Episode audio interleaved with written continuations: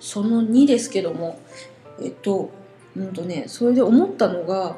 えっとあの子供の頃からの呪いの言葉っていうか魔法の言葉っていうか悪魔の言葉っていうのにとらわれていいやしないかいっていうことをちょっと思うんですよね。で、うんとまあ、あるそのさっき話したある知人とか、まあ、私もそうだけども子供の時からこう「あなたは自分で決められないんだから」とか「お母さんの言うこと聞いてればいいんだから」とか「なんで言うこと聞けないの?」とかそういうその子育ての中でそういう言葉ってよく目にするとか聞き耳にするっていうかよくある言葉だなと思うんだけど、うん、でもそれっていうのがすごくあの支配したい言葉なんだよね。その親だとか管理者があの支配させたいため自分の思ったように動いてほしいがために発する言葉だと思うんだよね。でそれを、まあ、例えば感受性が強い HSP な私たちだとかっていうのはあ私は自分で何も決められないんだっていうふうにインプットしてしまったりこのお母さんの言うことを聞いてれば間違いがないんだとかあまた言うことを破ってしまった私はいけない人間だっていうところに行き着いたままその20代とか30代とか40代とか50代とかを迎えていやしないかいっていうところをちょっと思ったんですよね。だけど実際本当はそれはもう赤ちゃん生まれてから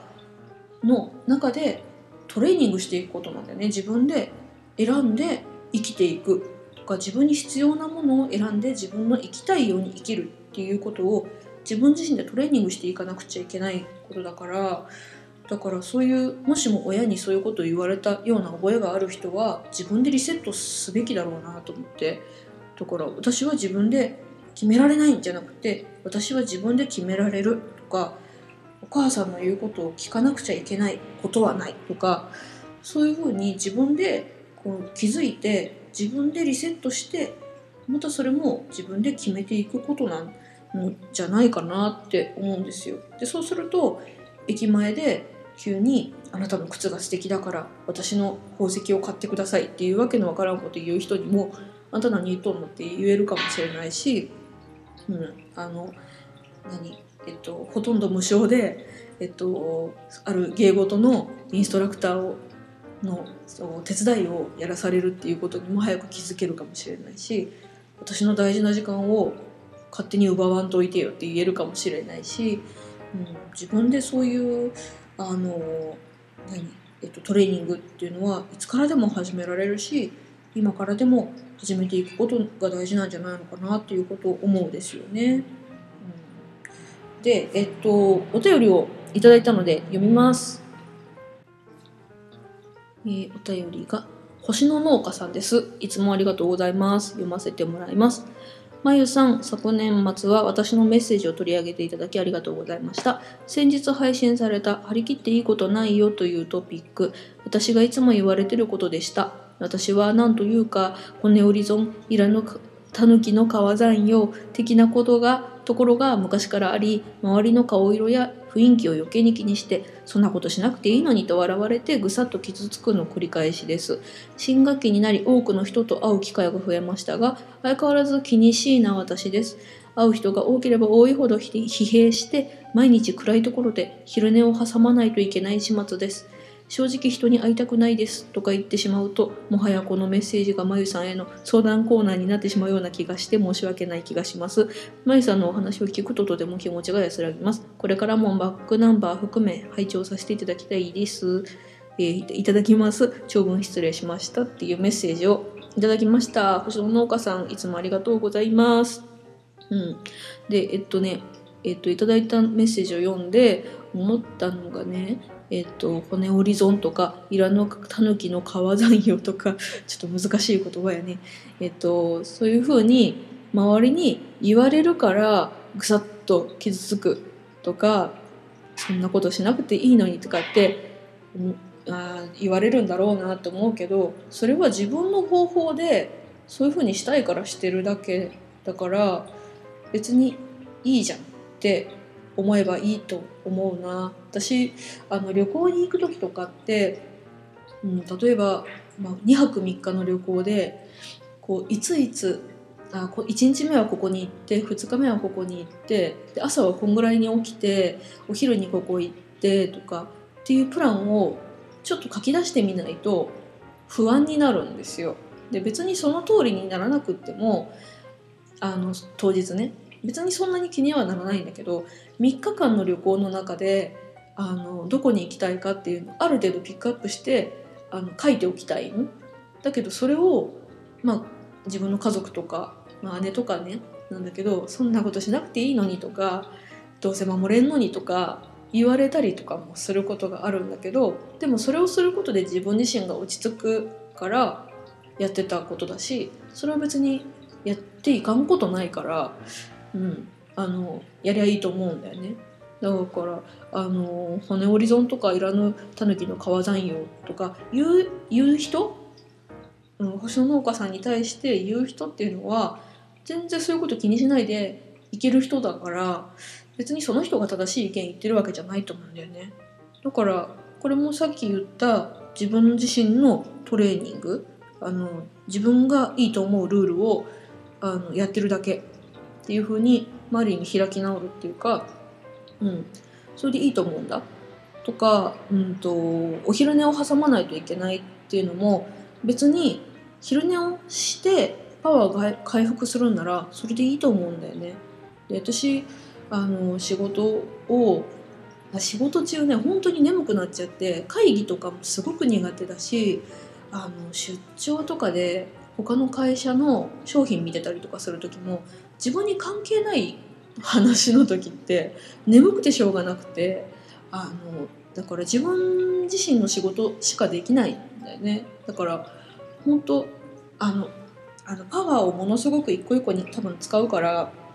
自分のペースで休憩挟まないとあの人と同じにはできないんだよ。だからこう大学とかあの学生とかその学校のペースがある場合っていうのは自分のペースを乱される場所にそもそも自分が身を置いてるからあのなかなかやりにくいところはあるかなと思うけどでも自分がやりやすいペースっていうのを星野農家さんは本当は知ってるのかもしれないんだよだからあんまり人の言うことであのぐさっと傷つかなくっていいんだよっていうふうに思ってみてはどうかな。あの引きこもりの人とかを、えっと、ケアするカウンセラーの人と前に話をした時に、えっと、教えてもらった言葉で最近やっとなるほどなって思えるようになった言葉っていうのがそういうことで、えっと、自分自身を傷つけるのは自分自身でしかないということを言われたことがあってで私は会社員で企業デザイナーをしてた時にこう自信を持ってデザインをしていたしあの今までの売り上げから見て次に出したいデザインはこれだって言って出してるんだけどあの上司とか他の人からこれはいらないんじゃないかとかこのデザイン丸切り抜いてとかやり直せとかって言われてすごく傷ついてたことがあったのね。だからどんどんその自分が愛情を込めてとか思いを込めて作ったものがもうそんなユニクロと変わらないぐらいのすごくシンプルなものにどんどんこう変えさせられてとかやりたくないことをさせられとんなみたいな感じでどんどん傷ついてあの疲弊してなんか 体を壊してたんだけどだけどその、えーと、カウンセラーさん曰く、えーとうんと、その上司だとか他の人たちはあなたに対してお前が悪いって言ってるんじゃなくってデザインに対してここはこうしたらいいんじゃないかああしたらいいんじゃないかこれをこうしろって言ってるんでこう私まゆさんがその自分の気持ちを商品に乗っけちゃってるから、うんと、その商品を何か悪く言われるダサいとかね色が悪いとかあのなんでこんな色にしたんだとかいうのに対して自分が言われてるっていうふうに思うからうんと自分自身を傷つけちゃうんだけどそうじゃないんだと。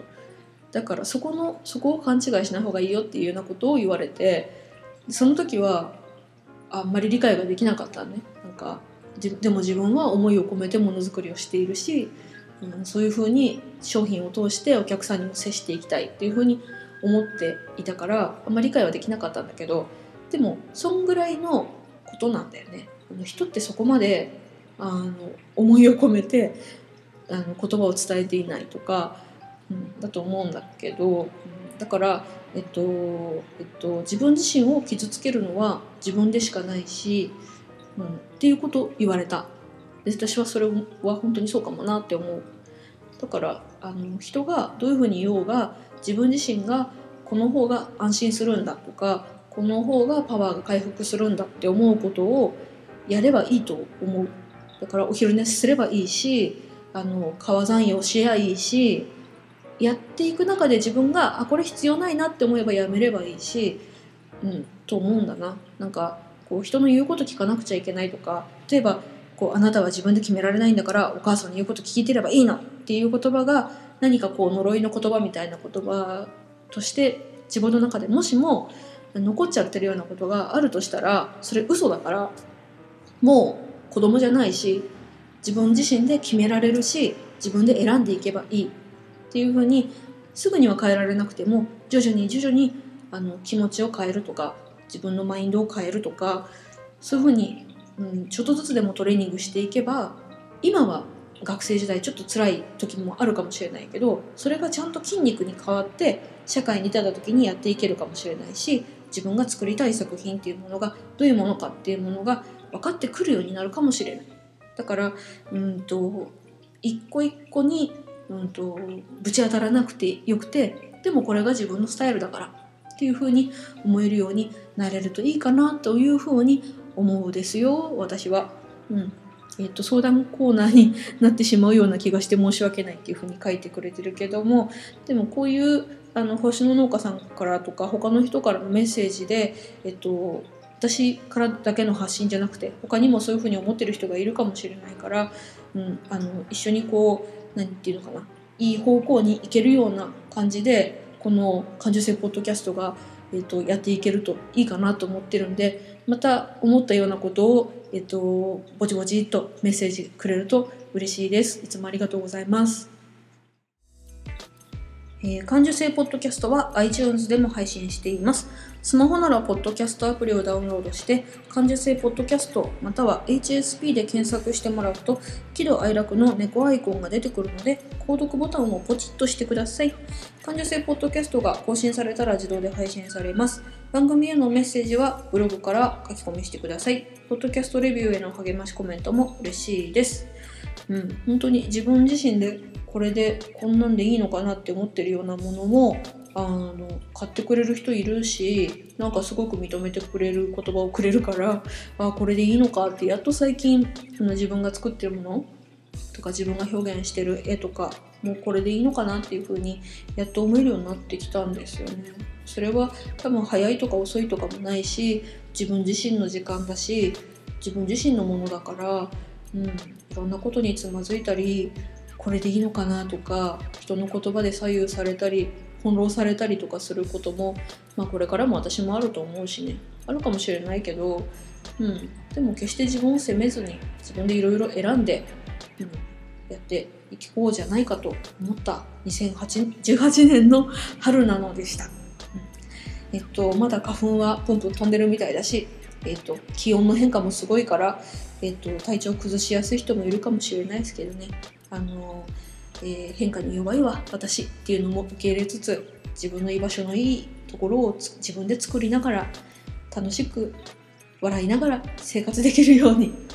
えっと体調を整えて楽しくまた1週間参りましょう。それではまたありがとうございました。